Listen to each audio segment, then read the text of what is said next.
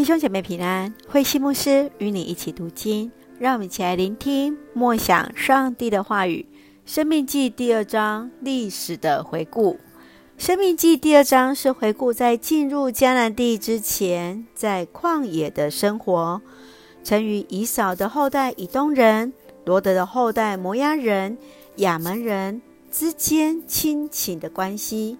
上帝要以色列人不去打扰他们。继续，让我们来看这段经文与思考。请我们来看第五节：不可向他们挑战，因为我不把这块土地赐给你们，连你们立足的地都不给。我已经把以东赐给以扫的后代。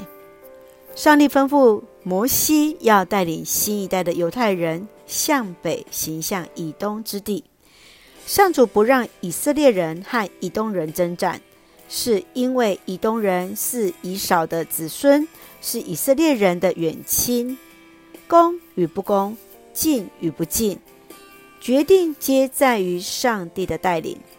生命中若是遇到拦阻，要选择绕道或是直行，就是生命的智慧了。你如何知道上帝对你生命的旨意是如何呢？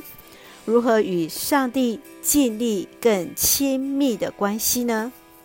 接续，请我们一起来看第二十七节，请准许我们经过你们的领土，我们直走你们的大道，一直走过去，不离开大道。摩西盼望走大道，从西宏王的土地路过，进入迦南地，但是西宏王不肯，而带来了一场血腥的战事。当人知道自己人生的目的，生命才会有动力。基督徒的生命是否成为你生命当中一个重要的指标呢？也来帮助我们走在那大道之上。让我们一起用第二章第七节作为我们的金句：上主你们的上帝怎样在你们所做的一切事上赐福给你们？你们在那辽阔旷野流浪的时候。他照顾你们，四十年来，他与你们同在，你们并没有缺少什么。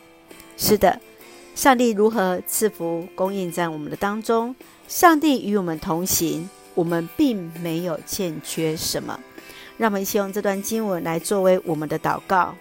亲爱的天父上帝，感谢上帝所赐一切的美好与恩典，一路与我们同行。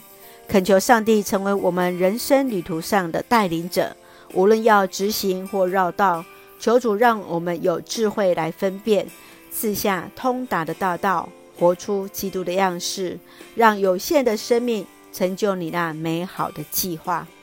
平安喜乐充满在我们所爱的教会与每位弟兄姐妹，身体健壮，灵魂兴盛，恩待保守我们所爱的国家台湾，成为上帝恩典的出口。